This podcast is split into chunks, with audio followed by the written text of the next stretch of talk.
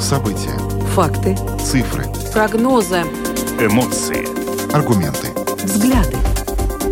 Подробности на Латвийском радио 4. Здравствуйте, в эфире Латвийского радио 4, программа «Подробности», ее ведущие Евгений Антонов и Юлиана Шкагалы. Мы также приветствуем нашу аудиторию в подкасте и в видеостриме. Коротко о темах, которые мы обсуждаем сегодня, 9 ноября. В Резекне завершен демонтаж памятника советским солдатам, который также известен как Алеша. Демонтаж этого монумента начался сегодня ранним утром, и вот в течение дня уже он был э, закончен, памятник вывезен. Сегодня мы связываемся с корреспондентом, который находится на месте событий, расскажет нам об обстановке в Резекне. Ну и обсудим скандал э, вокруг мэра Даугавпилса Андрея Элкснинша. Дело в том, что его заявления в связи с войной в Украине и аннексией Крыма вызвали широкий резонанс. В недавнем интервью на Delphi TV а, он сделал некоторые ну, достаточно скандальные заявления и также раскритиковал работу э, партии Согласия и неудачу этой партии на выборах в 14-й Сейм.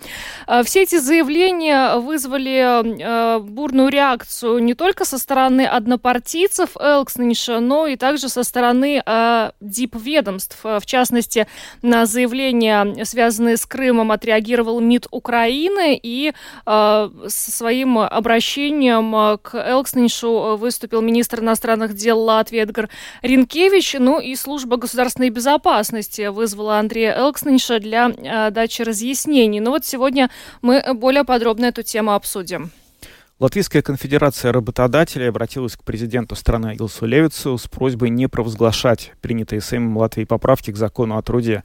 Эти поправки предусматривают повышение минимальной заработной платы. А с точки зрения конфедерации работодателей при подготовке этого законопроекта не были соблюдены принципы эффективного законодательства, а также порядок определения и пересмотра минимальной месячной заработной платы. И сегодня в нашей программе мы более подробно услышим позицию этой ассоциации работодателей. Ну и поговорим об экономии в общественном транспорте. Сегодня э, предприятие пассажиру Вилсен заявило, что сократит число обогреваемых вагонов в менее заполненных вечерних и ночных рейсов. В холодное время года температура воздуха в салонах электричек будет поддерживаться в пределах э, плюс 14, плюс 16 градусов. Сегодня мы в автотранспортной дирекции интересовались, ну, вообще, э, насколько существенно могут поставщики поставщики услуг общественного транспорта понижать температуру в салонах и есть ли сигналы, свидетельствующие о том, что и другие э, предприятия, оказывающие эти услуги, пойдут по пути э, пассажиру Вилтенс. Ну а завершит нашу программу медицинская тема. Государственный центр донорства крови сегодня запустил акцию «Асенс Драудзиба» «Дружба по крови». И цель этой акции — мотивировать молодых людей а, становиться донорами, потому что дефицит крови в медицинских учреждениях Латвии постоянно существует. И сегодня об этой проблеме более подробно а, директор Государственного центра доноров крови Эгита Полы рассказала в эфире программы «Домская площадь». И вот фрагмент этого разговора мы представим вашему вниманию в завершении нашего эфира.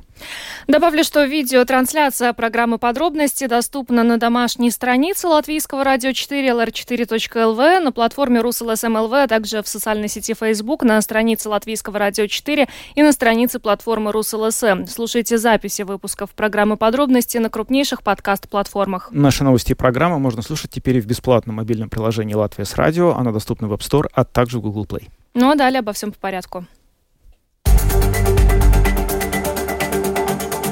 Подробности прямо сейчас – Программа подробности на Латвийском радио 4. Поговорим о сносе э, памятника советским солдатам в Резекне. Этот памятник известен как э, Алеша. Накануне мы связывались э, с мэром Резекне Александром Барташевичем для того, чтобы понять, успевает ли Резекне в установленные законом сроки до 15 ноября демонтировать памятник. Александр Барташевич накануне за, заверил нас в том, что да, Резекне это сделает, но конкретно конкретная дата демонтажа не называлась из соображений безопасности, дабы не возникло никаких провокаций, как это, например, происходило в Даугавпилсе. Но о том, что, собственно, сегодня происходило в Резекне, мы сейчас поговорим с нашей коллегой, продюсером Латгальской студии Латвийского радио Кариной Важной, которая с нами сейчас на телефонной связи. Карина, здравствуй. Добрый день. Карина, ну расскажи, пожалуйста, как сегодня прошел, собственно говоря, демонтаж э, памятника? Алеша, как все это происходило, сколько времени заняло? Угу. А, ну, для начала, может быть, для тех радиослушателей, которые, может быть, не были в Резакне никогда или не обращали внимания, я пишу, как выглядел памятник. Это, был много, это была многометровая фигура солдата в каске с оружием в руках, который стоял на постаменте. Ну, такая большая, заметная фигура в районе автостанции города. Ну, собственно, еще пока весь город спал, сегодня около пяти часов утра э, на территории памятника уже появилась полиция, отцепила территорию, а, немного оградили забором, лентами, и, в принципе, к 6 часам утра уже начались работы а, разбора основания памятника. Несколько часов проходили работы, уже подъехала техника, и к 9 часам утра был снят вот этот главный монумент, да, фигура солдата, а также барельеф – помещены в грузовик, и как бы освобождена уже была территория. Но до вечера, в принципе, даже сейчас еще продолжаются работы э, по разбору, наверное, основания, скорее всего, да, то есть последние работы по уборке основания памятника. В принципе, да, с 5 часов утра до 9 главные работы проходили вот на территории, да, где находился памятник. А, Карин, но никто до пяти утра и не знал дату конкретную, да, демонтажа, то есть об этом информации так и не последовало? Нет, публично мэр города заявил только о том, что памятник будет снесен в дневное время. Да? Он отмечал, что это будет день, но когда об этом не сообщалось. Mm-hmm. Как прошло все с точки зрения безопасности? Вот э, накануне у нас был мэр города Барташевич, и мы с ним довольно долго обсуждали. Он предположил, что вообще, а, значит, э, город э, ну, жители не будут устраивать акции, как это, например, было в Даугавпилсе. И, в общем, несмотря на то, что, как он сказал, большая часть населения города выступает против демонтажа этого памятника. Сегодня в этом смысле что-то происходило? А, ну, на самом деле, по сравнению с Даугавпилсом, да, Резакна очень э, споко... в Резакне спокойно прошел этот день, обошлось без каких-либо серьезных инцидентов, задержанных тоже нет.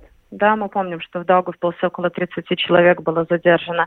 Э, провокаций или какого-то митинга, э, громких высказываний, ничего такого не было. В принципе, э, около 8 часов утра только ну, побольше, да, людей начали подходить, видимо, люди на работу шли по своим делам, и уже прохожие э, как бы останавливались, смотрели, проходили мимо. Самый большой интерес – ну, прохожих и жителей вызвал именно тот момент, когда демонтировали статую солдата да, и погружали в грузовик. Полиция сообщает о том, что в этот момент процессом наблюдали около 80 человек. Но, вы знаете, по нашим наблюдениям я хочу сказать, что полиция было больше, чем наблюдателей около памятника. Да, то есть все прошло достаточно спокойно. Конечно, были люди, которые выражали какое-то свое недовольство, кто-то громче, да, а, кто-то немного агрессивнее. Но полиция работала с этими людьми, подходили, отводили в сторону. А, некоторые принесли цветы, полиция попросила забрать их с собой. То есть каких-то серьезных инцидентов не было. Скажи, пожалуйста, известно ли, куда увезли непосредственно саму фигуру этого солдата? Да, памятник передадут музею оккупации. Ну да. и в, в начале вот еще э, коллега отметил, что вчера, как нам сказал мэр э, города Александр Барташевич, большая часть э, жителей города, по его словам, выступали против демонтажа, но э, был проведен опрос в самоуправлении, да, на этот счет. Расскажи, пожалуйста, что это был за опрос и каковы его результаты? Э, да. Э, в начале, когда только появилась информация и идея о том, о сносе памятников, то есть разрабатывался законопроект, городская дума Резлокина провела опрос а, в интернете, мне кажется, еще каким-то способом, не только да, онлайн, а, проводился опрос, где задавался вопрос, как бы вы поддерживаете демонтаж памятника, памятника не поддерживаете. И на самом деле результаты показали, что мнения разделились ну, практически половина на половину. Это не совсем так, что большинство, если мы говорим о этом, о, именно об этом опросе, да, то есть там голоса, порядка 15 тысяч человек э, участвовали в опросе, и 7 тысяч с хвостиком и 7 тысяч с хвостиком разделились вот почти напополам. И по моим личным наблюдениям, да, и по общению с какими-то своими знакомыми, коллегами и так далее, у меня тоже сложилось впечатление, что мнения делятся, ну, условно, половина на половину. Ну что ж, большое тебе спасибо, Карина. Карина Важная, продюсер Латгальской студии Латвийского радио, рассказала о том, как сегодня происходил демонтаж памятника Алёша в Резекне. Карина, еще раз большое спасибо тебе и хорошего вечера. Хорошего вечера. Спасибо. Спасибо. Ну что ж, в Резекне э, все прошло спокойнее, чем в Даугавпилсе, и, собственно, теперь уже Министерство культуры э, будет подводить итоги. На следующей неделе будут обобщены данные о сносе советских памятников. Как раз во вторник, 15 э, ноября, это тот день, когда по закону все памятники должны быть э, снесены, и, судя по всему, они уже все и снесены. То есть Резекне оставалась последним э, городом, э, где э, не был произведен демонтаж. Количество количество памятников и памятных мест, демонтированных э, по инициативе э, самоуправления, может составить около 80, э, сообщает вот сейчас Министерство культуры. Но на следующей неделе мы будем знать уже точные данные. Да, на в Резекне, на том месте, которое, собственно говоря, освобождается после демонтажа этого монумента, как предполагают, возможно, там появится зелененная зона и появится зона отдыха, собственно говоря, вот это одна из версий того, что может произойти с этой точкой после того, как все строительные работы на месте, где когда-то находился монумент, будут завершены. Но мы тоже об этом вам сообщим в наших следующих программах. Ну а пока обсудим скандал вокруг мэра Даугавпилса Андрея Элкснинша после его недавнего интервью на Делфи ТВ, где он, во-первых, э, высказался о войне в Украине и аннексии Крыма. Э, в частности, большой резонанс э, вызвало его заявление о том, что Крым в составе Российской Федерации. На это заявление отреагировал и МИД Украины, и МИД нашей страны. Министр Эдгар Ренкевич э, еще раз э, напомнил позицию Латвии э, по этому вопросу и направил официальное письмо с этим напоминанием как раз непосредственно Элксниншу. И вот это заявление Элкснинша а также его критика в адрес партии Согласия и неудача на выборах в Сейм. Э, в Согласие он э, сказал, вело себя как ленивый кот рядом с миской сметаны. И вот это конкретное заявление еще и не понравилось однопартийцам Элксниша, вот в частности Янис Урбанович и Нил Ушаков.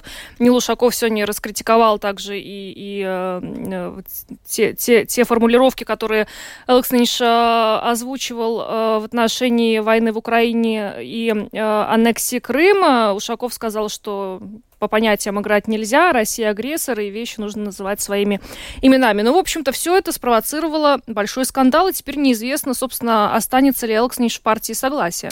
Да, на самом деле, конечно, мы, то, что мы сейчас наблюдаем, это, по крайней мере, отчасти является отголосками того, что произошло с партией согласия на выборах 1 октября, когда, в общем, партия была абсолютно уверена до дня голосования, что она проходит в Сейм, и, в общем, даже называли какие-то проценты, которые в частных беседах, которые они там гарантированно получают, получает. Но реальность оказалась гораздо более суровой. Партия в Сейм не попала, и теперь, в общем, очевидно, что какая-то часть э, политиков э, раздумывает о том, связывать ли свое дальнейшее политическое будущее с этой политической силой. И вообще не очень понятно, будет ли политическая сила.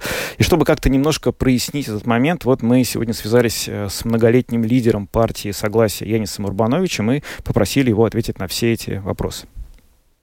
Ну, меня две вещи очень сильно шокируют. Ну, во-первых, он, в принципе, бросил перчатку партии и мне э, по поводу событий в Украине. Это то, что он э, там высказывал, идет в противоречие э, с нашим моим заявлением и в том числе Андреем Элсоничем и другими членами партии и правления поддержанном позиции по, Украине 24 февраля. То, что он говорил в пятницу, это, противор... ну, это, это совершенно диаметрально противоположная позиция. И в этой ситуации это, конечно, это проблема. вторая вещь мне тоже очень э, резануло, это употребление по отношению к партии «они». Да, он всегда был особняком, был нечастым гостем в направлениях. Да, он э, в компаниях э, по собственному избранию а, не акцентировал наличие в партии согласия, больше добивался сам и удачлив э, был в этом начинании во время выборов самоуправления. Но однако публично заявлять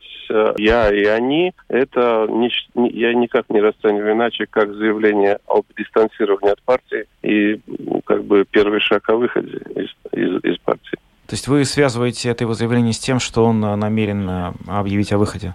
Я не связываю это с этим. Я связываю только с тем, что он сказал. Он сказал, что он не согласен по отношению событий в Украине с оценками партии с 24 февраля которой мы придерживались. Там он много чего говорил, но это вкратце такая, такой мейнстрим у него прозвучал. Ну и я не считаю возможным, при том, что я сам критично и самокритично, и критично отношусь к нашим, в кавычках, успехам на последнее время, особенно на выборах в парламент, где мы сильно сдали. Но я не считаю, что это ошибка кого-то одного или только руководства. Я думаю, что повинны все, в том числе он, результатами, которые были везде, в том числе в Давосе. Я не считаю, что возможным публично э, заявлять такое размежевание «я» и «они». Я не могу это иначе расценивать, как начало пути вон. Как в дальнейшем будет вкладываться его судьба в согласие, если представим себе, что он сейчас не выходит самостоятельно, партия будет предпринимать какие-то действия для того, чтобы ну, его это, исключить? В этой ситуации будет все очень просто. Партия примет его позицию. Если он останется в партии, тогда партия будет с ним солидарна. Но он при этом должен будет каким-то образом денонсировать свои заявления по Крыму? Почему? Еще раз повторяю, он, он повторно еще вчера, mm-hmm. если не ошибаюсь, в пресс-конференции в Даугавпилсе акцентировал а, убежденность в той позиции, которую он сказал на Грифях, то есть это не экспромт, э, это выверенная, четкая позиция. Я уважаю его позицию, я с ней не согласен. Моя позиция была оглашена 24 февраля, я э, продолжаю ею придерживаться, к ней придерживаться. Если сегодня в партии позиция меняется и крен, кренится в сторону позиции Андрея Елкиновича, ну, отлично. Э, значит, э, мне не место в этой партии. А, вот в таком ключе. А... Ну, а как иначе? Ну, что это за компромиссы такие, когда, когда они не имеют границ? Когда, на ваш взгляд, эти все решения могут быть приняты относительно ну, его и вашего нас... членства? Э, я, я не знаю его решения времени и по форме. Для меня то, что произошло публично, это уже сейчас нельзя денонсировать. Не знаю. Не представляю возможным сейчас это изменить э, отношение к этому другими словами. Он сказал, как он думает. Он думает так, как, думаю, большинство, многие его соратники в Даугавпилсе. Не, не могу не уважать его позицию, но, повторяю, моя другая. И если мы одно, в одной партии, то это, конечно, конфуз. А, вы считаете, что оставаться мэром Даугавпилса он может, имея за плечами такие заявления? Ну, после публичной поддержки его министра иностранных дел Ренкевича, письме таком очень доброжелательном, Бо-Бо, лучше в следующий раз так не делай, Думаю, что поддержка, то есть э, ничто ему не, не помешает продолжить работу. Есть ощущение, что в последнее время несколько политиков, связанных с согласием, делают такие довольно резкие заявления, которые как бы дистанцируют их от э, партии после э, вот этого неуспеха на выборах 1 октября. У вас есть такое же чувство, что как будто бы вот какие-то бывшие члены согласия сейчас пытаются отойти от партии подальше? Это их право. Я я принимаю э, все упреки, заслуженные, незаслуженные по отношению к себе. Я не имел права оставаться и не имею права оставаться во главе, о чем я заявил после такого падения. Я, конечно, могу, и я это публиковал, можете познакомиться в Фейсбуке, свой доклад на съезд, который предполагался 26-го, но в связи с перерегистрацией 26 э, ноября. Перерегистрации у меня такая возможность отдалилась, и поэтому я э, опубликовал тезис своего анализа о происшедшем. Могу добавить, что во всем э, всегда виноват тренер, когда команда проигрывает. И я был играющим тренером, ну, как умел, как понимал, так и играл. Значит, мне пора в запас, если партия считает иначе. Что что-то. В политике с этим надо считаться. Я все равно считаю, что позиция по главным вопросам, она идет у меня от сердца, и, и она выверенная. Я продолжаю придерживаться своей позиции, особенно по событиям, которые сейчас происходят в Украине, и как, которые эхом будоражат головы и сердца всех, и в том числе в Латвии. Янис Урбанович, многолетний лидер партии «Согласие», прокомментировал ситуацию вокруг а, мэра Дагутас Андрея Элксниша и, собственно, его а, членства в согласии возможного выхода из этой партии. Ну, позже Янис Урбанович, уже после того, как было записано это интервью, агентство «Лет» сказал, что а, к нему обратились а, некоторые члены правления партии «Согласие», призвав созвать как раз заседание правления для того, чтобы обсудить вопросы, связанные с Андреем Элкснишем. Сам же Элксниш Иванович сказал, что из партии выходить не собирается, но посмотрим теперь, как э, другие члены партии в этой ситуации себя поведут. Еще хочу одну цитату Нила Ушакова вам э, привести, э, мы должны принимать решения, исходя не из конъюнктуры или рейтингов, а только по убеждениям. Наша позиция после 24 февраля четкая. Россия ведет, на, э, Россия ведет в Украине страшную преступную войну, сопровождающуюся бесчисленными военными преступлениями, убийствами мирных жителей, в основном русскоязычных. У нас нет права маневрировать или играть понятиями. Россия, вне зависимости от нашей прежней позиции, является агрессором. Крым, Донецк, Луганск, Луганск, Херсон, Запорожье – это Украина, сказал Ушаков. И также он сказал, что если по каким-то причинам такую позицию трудно принять, то лучше разойтись, не превращая происходящее в коммуналку или шоу. Ну, таким образом, намекая на то, что э, если у Элксниша э, другая позиция, он не может принять позицию партии, да, официальную должен... позицию Латвии, то, возможно, в этой ситуации лучше разойтись. Да, в этом есть своя логика. Между прочим, вот это вот э, то, что сейчас проис- произошло, на самом деле, из-за интервью Элксинша по поводу Украины, и вот буквально сейчас, несколько минут назад, уже после того, как мы начали нашу программу, пришли очень важные э, новости, которые связаны с войной в Украине. Дело в том, что Россия заявила о том, что она оставляет Херсон. Это единственный, собственно, э, областной центр, который был занят Россией в самом начале войны. Это произошло еще в марте, и вот э, в течение последних нескольких недель туда шло на Херсон успешное контрнаступление ВСУ. И вот сегодня командующий российской военной группировки Сергей Суровикин делал доклад министру обороны Шойгу по поводу ситуации на фронте и сказал ему, в частности, что он предлагает оставить Херсон и перевести все российские войска на левый берег Днепра, то есть на другую сторону реки, чтобы там уже держать укрепления. И Шойгу, э, в видео видно, как он это сказал, э, подтвердил, что да, мы оставляем. Возможно, это, конечно, военная уловка, но по состоянию на сейчас это главная новость, что Россия оставляет крупнейший город, который она захватила с момента начала войны.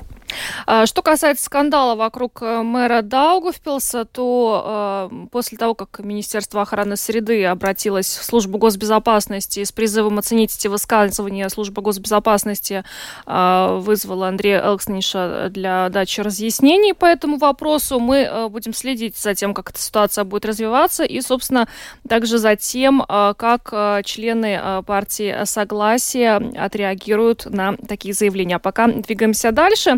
Поговорим о том, что Латвийская конфедерация работодателей просит а, президента страны Гелса Левица не провозглашать принятые Сеймом поправки к закону о труде, предусматривающие повышение минимальной заработной платы. Почему? Сейчас будем выяснять. С нами на связи президент Латвийской конфедерации работодателей Андрис Бите. А, добрый вечер, Андрис. Добрый вечер. Скажите, пожалуйста, почему работодатели против повышения минимальной заработной платы? Мы не против повышения минимальной зарплаты как таковой, мы против э, методики, как это было э, перед выборами э, произведено, э, и то, что э, мы э, очень давно э, на чем настаивали, что это э, может происходить вместе с изменениями в сторону вниз э, налоговой нагрузки на заработные платы.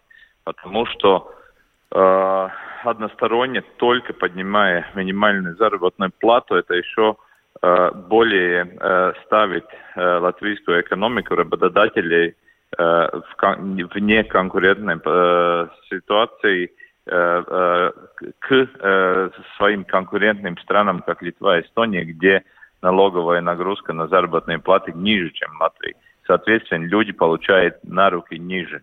Э, у нас э, при одинаковых расходах э, э, работодателя. Соответственно, э, закон и практика до сих пор устанавливает, что такие вещи, как поднятие э, минимальной заработной платы, должна быть обсуждена э, и э, достигнута договоренность в трехстороннем э, э, Совете по сотрудничеству. Да, где работодатели, э, профсоюзы и государство э, эти вещи обговаривают э, и том. Сегодня, на этот раз, это было, э, перепрыгнули через эту э, институцию и просто одностороннем порядке, чтобы показать перед выборами, что э, кто-то думает о э, избирателей, просто приняли односторонне такое решение. Мы против того, мы просим обратно вернуть на трехстороннюю дискуссию и э, дальше продвигать вместе с изменениями э, налоговой нагрузки на заработные платы. Вот просто так. Э, мы понимаем, что необходимость поднятия есть, но это должно идти вместе э, с конкурентными э, условиями для бизнеса как такового.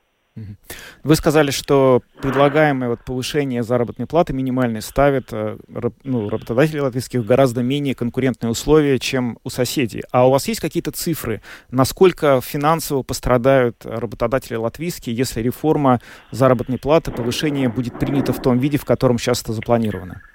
Ну, давайте смотреть реально. Э, в большинстве э, случаев и в большинстве предприятий в Латвии частного сектора нет такого уже э, понятий, как минимальная заработная плата.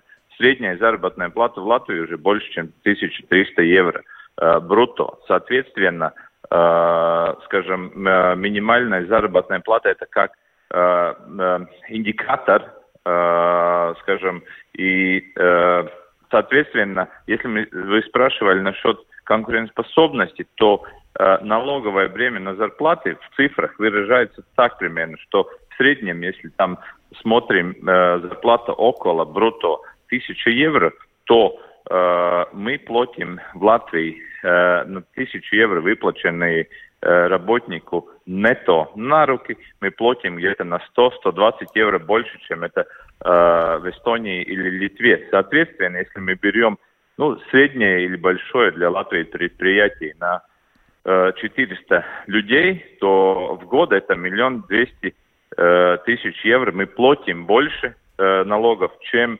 э, соседи. Соответственно, или мы эти деньги не платим на руки э, своим коллегам, которые у нас работают, то есть они получают меньше, или мы не вкладываем э, в развитие, или часть бизнеса переходит на серую э, экономику, не платит э, все налоги, чтобы быть конкурентоспособным в мировой экономике, где мы все экспортируем и работаем. Вот примерно такой э, вопрос. Э, чисто э, есть регион, например, Латгалии, где больше э, людей работает минимальная зарплата, и, соответственно, этот подъем, который односторонний, не уменьшая нагрузку на, на налоговую часть, еще подвинет на более большую серию экономик, чем она, чем она сегодня. Ну, наше э, мнение вот такое. Насколько нужно снизить налог на рабочую силу?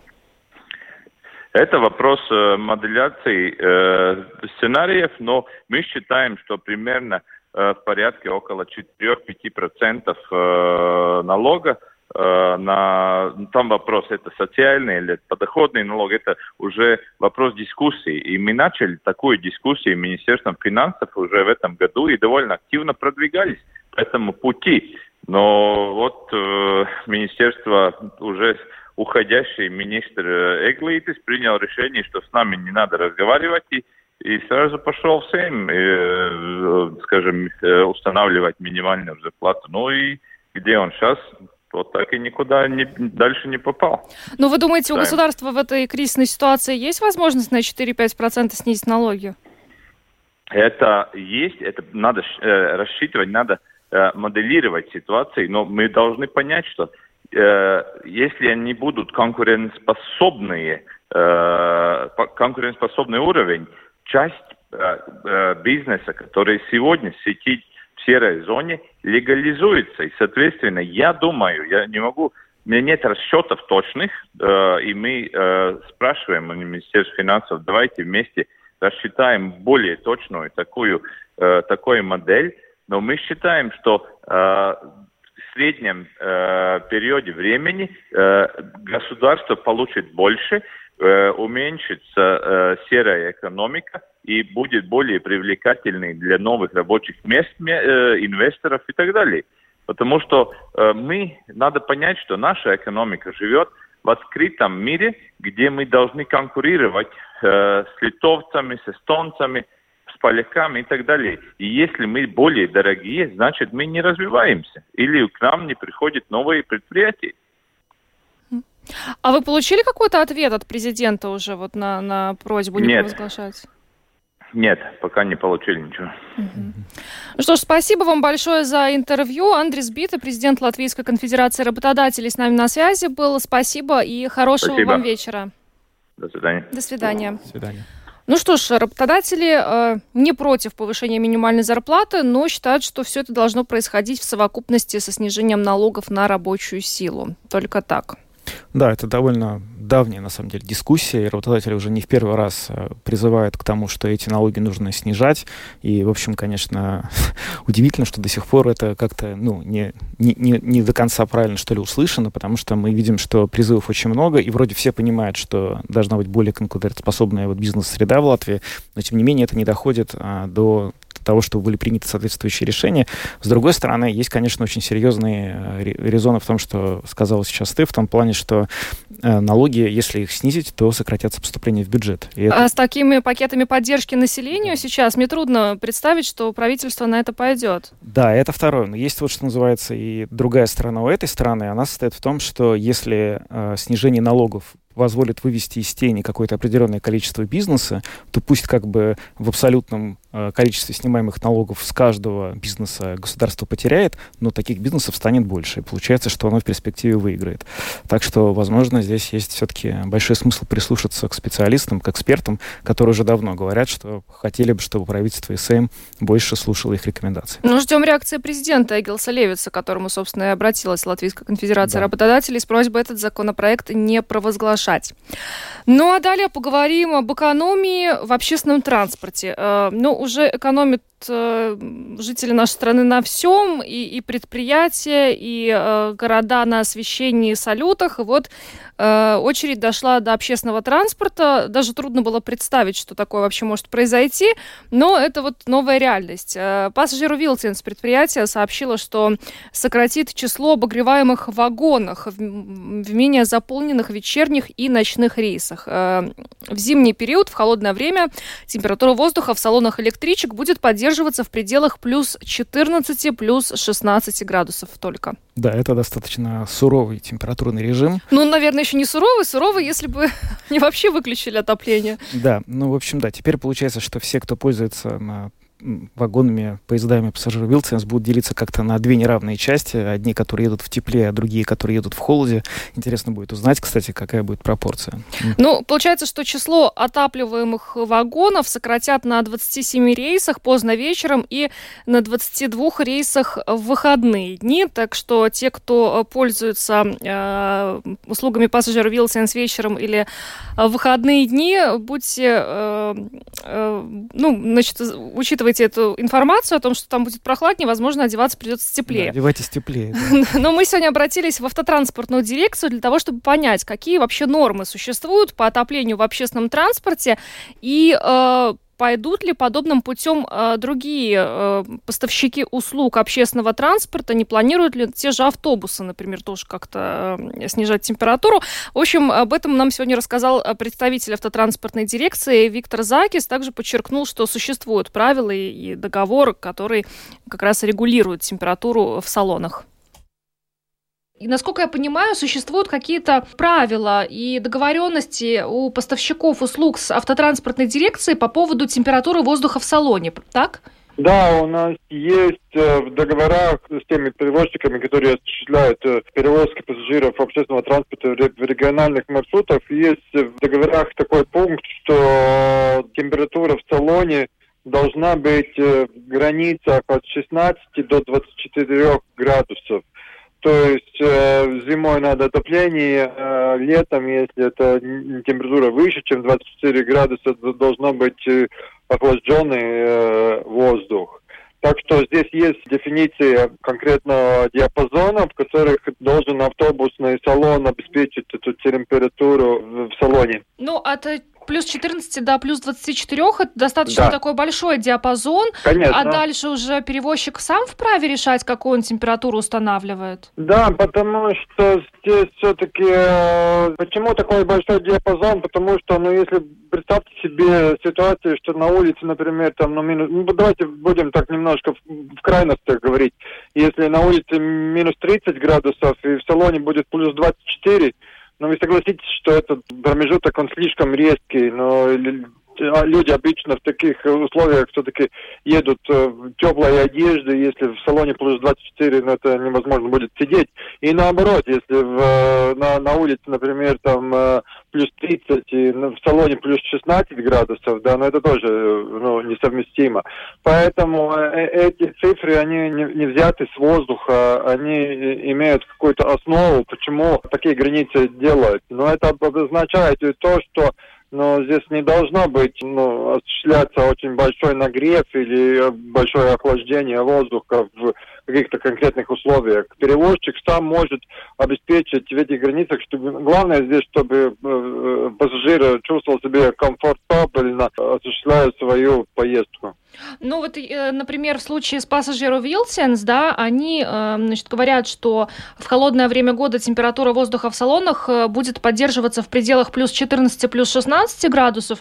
Но опять же, представим, если какое-то, ну, большое расстояние нужно преодолеть пассажиру, там, ну, не знаю, Рига Даугавпилс, и на улице сильный мороз, то ехать, наверное, при температуре плюс 14 тоже не очень комфортно. Ну, конечно, я тут с вами полностью согласен да, но это очень зависит от очень многих обстоятельств. Это исходит из-за из того, что вообще на улице творится, какая температура, да, потому что, например, в нынешней ситуации, когда на улице плюс 10 и, и в салоне, например, плюс 16, ну это, это нормально будет, есть согласен, что тогда человек будет себя чувствовать комфортабельно. Это все-таки зависит от, такого, от того, все-таки какая будет зима. И э, то, что пассажир Вилсон говорит, э, это в основном все-таки связано с желанием э, как-то снизить какие-то расходы. Скажите, а есть сигналы от других э, перевозчиков о том, что они ну, подобным путем пойдут, как пассажиру Вилсонс, будут экономить таким образом? Нет, в данный момент э, такое не рассматривают ни наши подрядчики, то есть э, фирмы, с которыми заключили договора в региональных автобусах, и мы тоже с такой инициативы сейчас не исходили. Но вот если, опять же, в зимнюю пору, когда на улице сильный мороз, э, пассажиры будут ощущать себя плохо, скажем, будут замерзать, они могут об этом сообщать в автотранспортную дирекцию? Конечно, конечно, потому что мы каждую такую ситуацию а, отдельно рассматриваем и будем рассматривать, конечно, и дальше, конечно. Виктор Закис, представитель автотранспортной дирекции, рассказал нам о существующих правилах, э, которые как раз регулируют, э, какая температура воздуха должна быть в салонах. Э, в общем, есть определенный диапазон от плюс 14 до плюс 24 градусов. И вот в зависимости уже от температуры воздуха на улице, поставщик услуги должен подбирать комфортную температуру. Но вот пассажиру Вилтинс пока будет придерживаться температуры 14-16 градусов, но вот стоит отметить, что Виктор Закис э, также подчеркнул, если пассажиры, откровенно говоря, замерзают в общественном транспорте, то об этом можно сообщать в автотранспортную дирекцию. Тогда они уже непосредственно с поставщиком услуги будут разбираться. Да, хорошо, что всегда есть возможность куда-нибудь пожаловаться. Но на самом деле, если говорить серьезно, то э, очевидно, что количество рейсов, на которых температура снижается в ряде вагонов, это решение было принято на основе анализа, собственно, сколько пассажиров в них ездят, так что, вероятно, это не пройдет как-то очень, ну, пройдет относительно безболезненно для пассажиров. То есть, видимо, в это время уже, в эти вечерние часы пассажиров достаточно немного, и они могут спокойно рассадиться по тем, рассесть по тем вагонам, которые отапливаются, где нормальный свет, и, в общем, не сильно пострадать. По крайней мере, очень хочется на это надеяться. Ну а мы двигаемся дальше, поговорим о том, что Центр доноров крови сегодня запустил акцию «Асинс Драудзи», ибо цель этой акции – мотивировать молодых людей становиться донорами. Да, и вот сегодня директор Государственного центра доноров крови Эгита Поле была гостем программы «Домская площадь», где наша коллега Анастасия Ружанская с ней очень подробно и интересно пообщалась на тему того, что это за акция, какие цели в ней ставятся, и вообще узнала много нового про то, собственно говоря, что происходит с донорством крови. Скажите, пожалуйста, почему именно на молодежь э, и на такие социальные отношения, как дружба, направлена данная акция? Не хватает э, крови именно молодых людей? А, ну, нельзя так сказать, что не хватает э, группы конкретной возрастной группы, но в основном, конечно, мы должны привлечь внимание, как это важно, с молодости. И мы надеемся, что те молодые люди, которые э, становятся донорами 18-20 лет, они продолжают быть донорами всю свою жизнь. И таким образом мы продлеваем, можно сказать, путь донора, каким образом он может э, помогать всю свою жизнь. И, конечно, в молодости начинать э, это э, гораздо лучше, потому что мы все здоровы и полны энергии делать добро. Только нужно об этом помнить, потому что молодые люди все-таки не знают э, иногда, как это важно, что можно сдавать кровь, что действительно только в определенных случаях только кровь э, донора может спасти жизнь, в том числе и какого-то друга, который попал в беду или в аварию, или в какой-то другую тяжелую ситуацию. Да, как интересно получается сходить вместе в кафе, съесть мороженое, выпить кофе или, может быть, сходить в кино. Вот еще один способ, как провести вместе время, э, не только с пользой для себя, но и для других. А взять друга и вместе пойти сдать кровь. Скажите, пожалуйста, данная акция, которая направлена непосредственно вот именно на молодежь и на дружеские отношения, она предусматривает вот именно такой формат, э, когда два человека, три человека могут прийти. Вот как это будет осуществляться? Или это просто вот такой маркетинговый ход? Или в том числе вот эти места а, сбора крови, они каким-то образом вот под эту акцию по-другому, может быть, работают и оборудованы? Да, действительно. И даже нужно прийти, э, если одному как-то страшно, может, первый раз. Все-таки молодые люди не очень-то хотят идти в медицинские учреждения и делать какие-то манипуляции, то придя вместе с другом или с друзьями, даже больше, чем с одним, это гораздо гораздо легче, потому что они могут друг друга поддерживать. Полезно проводить э, время, не только сидеть в кафе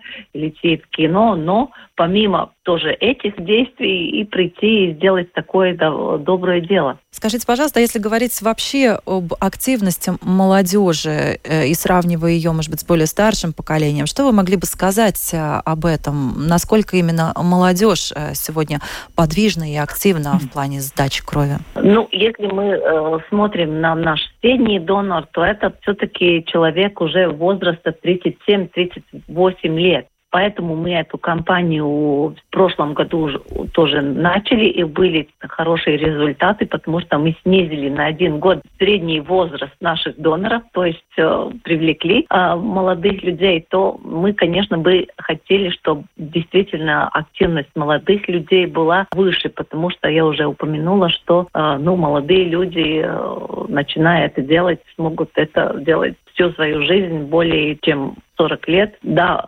65 э, лет, и, ну, это как бы продлевает этот путь э, донора. И действительно, молодые люди – это, ну, наша самая лучшая аудитория кровь э, молодого человека, кровь человека средних лет или кровь пожилого человека, насколько это вообще имеет значение? Эти и другие стереотипы, о которых, может быть, хотелось бы еще с вами поговорить, Эгита, расскажите, пожалуйста, насколько это имеет значение? Потому что зачастую можно услышать, что люди старшего поколения говорят, ну, а, собственно, чего я пойду уже? Ну, кому же там моя кровь э, нужна? Я уже старик, у меня там целый букет, а, например, заболеваний. Вот развейте а, мифы, может быть, относительно этого вопроса. Между кровью, конечно, в возрасте разницы никакой нет. Но э, действительно, уже нам, когда мы становимся старше, у нас э, появляется много побочных заболеваний, при которых мы не можем стать донором. Например, повышенное давление, сердечно-сосудистые болезни, какие-то другие болезни хронические,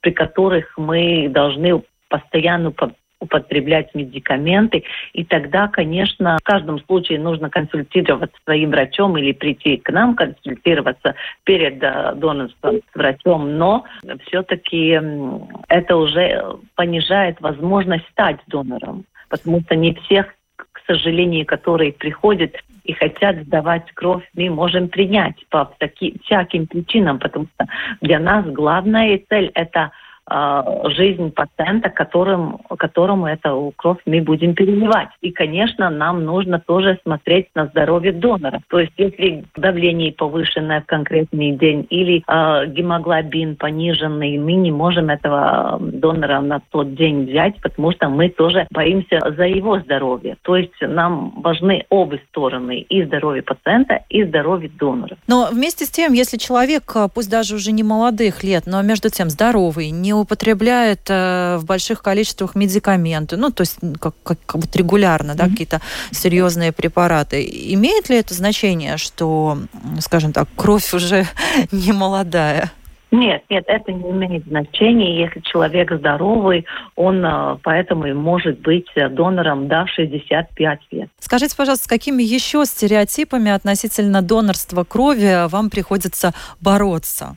Ну, в основном то, что это долго может быть, но эта процедура совсем недолго, это всего лишь 15 минут, а что это болезненно, может быть, кто-то припоминает, многие годы тому назад были такие довольно большие иголки, Сейчас это все процедура практически безболезненная. У нас э, очень э, и хорошие медсестры, и э, все оборудование шло вперед, и ну, практически этот укол совсем не чувствуется. Ну и последний вопрос относительно акции «Кровная дружба», которая с сегодняшнего дня стартует. В ее рамках планируется, кроме того, создать и некий кубок кровных друзей. Что это такое, Эгита, поясните, пожалуйста. Да, этот кубок Асимс Драугу Каус – это соревнование между э, вузами и колледжами, то есть э, медицинским, э, то есть высшим образовательным учреждением и колледжами, но не только теми, которые на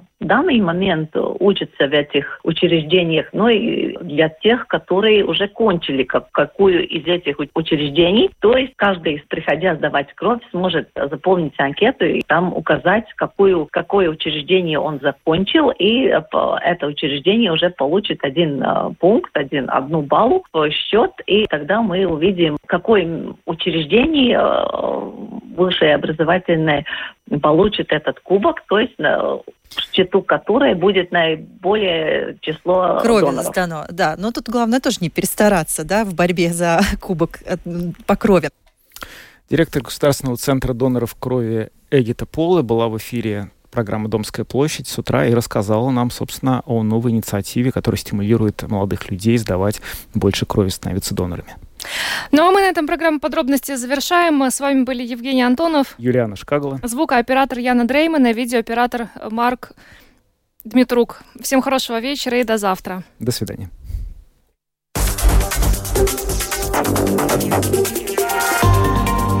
Латвийское радио 4.